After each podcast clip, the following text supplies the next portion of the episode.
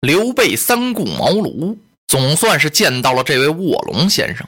他和诸葛亮这么一谈话呀，玄德是诚心诚意，把自己所想的呀，为什么来请先生，全都说了。孔明一看，这是一片诚心，这才给他讲了讲天下大事，然后命童子取出一张图，这是孔明先生亲手所画，画的是什么呀？西川五十四州地形图，这张图啊，这地区可太广阔了。要按照现在的地图讲啊，其中包括四川和云南、贵州一大部分，也包括巴蜀，当然包括了巴郡呢，就是现在的重庆；蜀郡呢，就是现在的成都啊。孔明告诉玄德呀，说你可以让曹操占天时，孙权占地利。将军可占人和呀！你得了荆州和益州之后，一旦时机成熟，你派一员大将从荆州出兵取宛城、洛阳。将军，你再亲率人马兵出秦川，后图中原，天下大事可定，霸业可成啊！这一番话呀，把玄德给高兴的，简直他都要跳起来了。自己这心里是百感交集。为什么呢？自从桃园结义之后，他带着两个兄弟关张是到处奔波，光是他那家属，他丢了多少回，让人家打的呀是东奔西逃啊！到现在还没一个地方，就委曲求全，依附刘表，占据这么一个小小的新野县。正像水镜先生给他指出的那样，他身边没有能人呢。水镜告诉了。说我们这儿有两位能人呢，一个叫伏龙，一个叫凤雏。这两个呀，你要能得到一个，可安天下。水镜先生这话呀，说的是一点也不错呀。感情这伏龙啊，就是孔明先生。先生未出茅庐呢，已定三分天下。刘备是顿首拜谢，孔明赶快相扶，将军不必多礼。孔明先生啊，先给玄德讲了讲这地形图，然后告诉玄德：“你必须先取荆州为家，你得找个立足之地呀。”说荆州刘表刘景升病势沉重，他将不久于人世，你呢就把荆州要过来，不要恐怕刘表还得给你呢。随后你再取益州。哎呀，玄德摇了摇头啊，先生啊，荆州刘表，益州刘璋。都是汉室宗亲呢，我刘备安忍夺之啊？我们都一家子，我怎么能要他们的地方呢？哎，将军，景生一死，其子软弱，荆州必归蔡氏所有，把这个地方就等于白扔了一样。蔡瑁他怎么能掌管得了荆襄九郡呢？后必为曹操所得，所以将军你就不必客气，非得要不可。刘璋不是立业之主。益州早晚也得归将军所有啊！荆益二州属将军之后，您才能和曹操、孙权去争衡。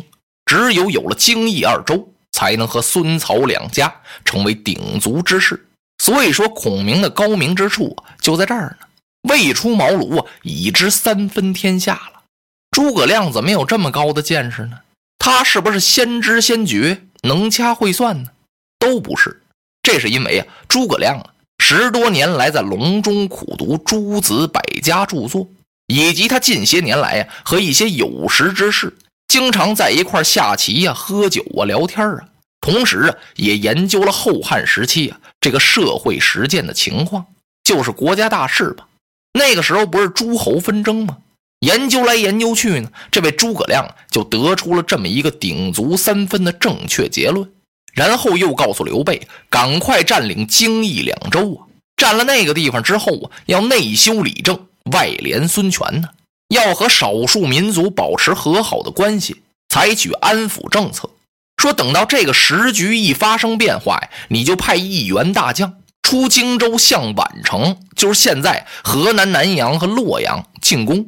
您呢，带兵出秦川，也就是现在的陕西南部啊，两路夹攻曹操。便可统一天下。孔明告诉刘备说：“荆州啊，将军你不能不要啊！你光是念其汉室宗亲，跟刘表是一家子，别人可不管那个。因为荆襄是重要的用武之地啊。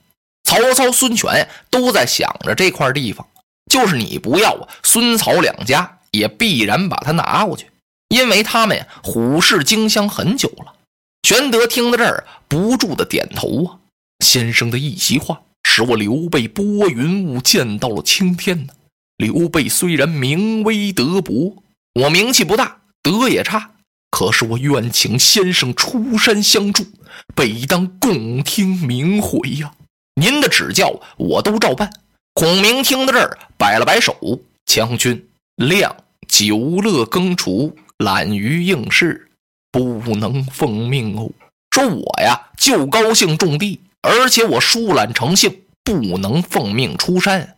我也没有真正的本领，辅佐不了您呐。”玄德听到这儿，当时是放声痛哭啊：“先生不出，如苍生何哟？”难道啊，您就不惜苍生百姓受此涂炭之苦了吗？说完了这句话呀，他已经是泣不成声，泪沾袍袖，衣襟都湿了。孔明一看，玄德这心太诚了。哎呀，将军不必哭，既然将军不嫌弃，谅，愿效犬马之劳。玄德当时是转悲为喜呀。立刻出去，把两个兄弟叫进来，是拜见先生。关张二位进来，这么一看呀，孔明年纪不大呀，他大不过二十六七岁吧。哎呦，关羽心想啊，这位孔明先生真像水镜和徐元直说的那样，他在隆中是抱膝委坐，自比管乐，他能有那么大的才学吗？三将军张飞更泄气了。哦，我哥哥顶着烈日，冒着严寒。带着我们哥俩跑了好几趟，感情就请了这么个小伙啊，这能行吗？这个这就算是能人呐。可是哥哥已经给引荐了呀，怎么也得施个礼呀。关羽躬身一揖，张飞只是拱了拱手。好，好啊，参见先生。心说你呀，拉倒吧你！我咳嗽一声，你就得下个跟头。玄德又吩咐：快把礼物拿进来呀！关张二位出去，亲自把礼物一样一样的捧进来了。孔明一看呢，哎呀呀，将军，这我怎么能收呢？哎，先生啊，这不是聘贤之礼呀。如果说是要请大贤，那这点礼物怎么能拿得出手去？这就是我玄德略表寸心。无论如何呀，您得笑纳呀。不管怎么说呀，您也得收下。这真是推之再三，让之再四。孔明这才把礼物收起来，然后嘱咐童儿备酒款待三位将军。哎呦，今天呢，玄德这饭吃的可是特别香，跟往常不一样了。关羽、张飞都憋不住要笑，没见过大哥吃饭这么快过，狼吞虎咽，三扒了五口吃完了，干嘛呀？他想请先生马上动身上新野县去，自己呀往旁边一坐，那等着。心说：“你们几位吃完了，咱们好走啊。”人家孔明先生啊，不慌不忙，陪着关张二位在那儿吃。这位三将军呢，是杯杯敬，盏盏干呢。张飞心想啊，我们哥几个跑了好几趟了，都没喝过你们家一碗水。今儿个呀，我得多喝几杯。玄德这着急，心说：“三弟，你有那酒量，咱回家喝去不行吗？吃完了好催着先生走啊。”孔明也看出来了，微微一笑：“哈，将军不必着急，今日天色已晚，明日咱们一同起身吧。您看看现在都多晚了？哟，玄德这才发现屋里已经掌灯了，哦，天都黑了。嚯，感情跟高人谈话绝不出时间长来。兄弟三人只好在庄上留宿一夜了。这一晚上，玄德没合眼呢，怎么回事？乐的。”如愿以偿了，可请到闲人喽。到了第二天早晨呀，起来洗漱完毕，吃过早饭，孔明先生的弟弟诸葛均回来了。孔明告诉兄弟：“我受刘皇叔三顾之恩，不能不出山了。你在家里要好好的耕种，莫使田园荒芜。待我出山辅佐皇叔霸业成就之后，是立即归隐。”急流勇退。这真是身未升腾思退步，未思进先思退。要不怎么诸葛亮高明呢？诸葛先生又到后边嘱咐了夫人黄月英，然后这才跟着玄德等三位兄弟离开隆中。哎呦，孔明这一出山，左近的乡民都来相送。